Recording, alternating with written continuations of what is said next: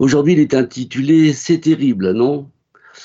La coronarophobie, la xénophobie, la christianophobie, l'homophobie, l'islamophobie, l'antisémitisme, les gilets jaunes, la PMA, l'égalité homme-femme, etc., etc., continuent à diviser, à compartimenter, ce qui provoque des scissions, des clans, ce qui engendre des déchaînements de violence, des agressions, ce qui alimente des peurs. La dernière en date étant La France est ruinée de Madame Rutel-Krief. Rien n'arrête certains médias dans la bêtise et la terreur organisée.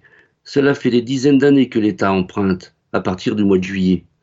Mais que des enfants dorment et meurent dehors, que des gens qui travaillent gagnent moins que certains qui sont assez malins pour vivre des allocations et des aides diverses, que certains gagnent en une minute ce que d'autres gagnent en une vie, ou plus, que l'on juge la pensée des autres sans connaître leur histoire, que l'on veuille le changement sans l'appliquer à nous-mêmes, que les réseaux sociaux s'emparent de notre vie privée sans vergogne, que nos vieux crèvent dans les dortoirs, Afrique, avec le minimum de personnel qui, lui, sera mort avant la retraite, que l'on continue à écouter les soi-disant spécialistes de la médecine, de l'économie, de la politique, du climat, etc., qui ne sortent pas de leurs considérations intellectuelles et sont incapables de prévoir quoi que ce soit, que la police tabasse des militants gilets jaunes et gaz le personnel soignant, que des illustres hommes politiques demandent de réfléchir pour lutter contre le virus sur une possible injection de produits à base de javel,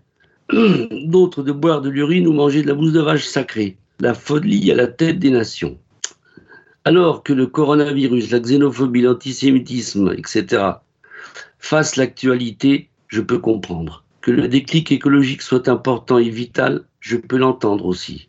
Que la COP21 est une empreinte carbone plus importante que les, que les engagements qui en ressortent, je peux aussi l'écouter. Mais que ces médias oublient de dire que 25 000 êtres humains meurent chaque jour de la faim, ça, oui, ça me dérange. À moins que je n'ai pas la bonne chaîne. Mais à part ça, la France va bien.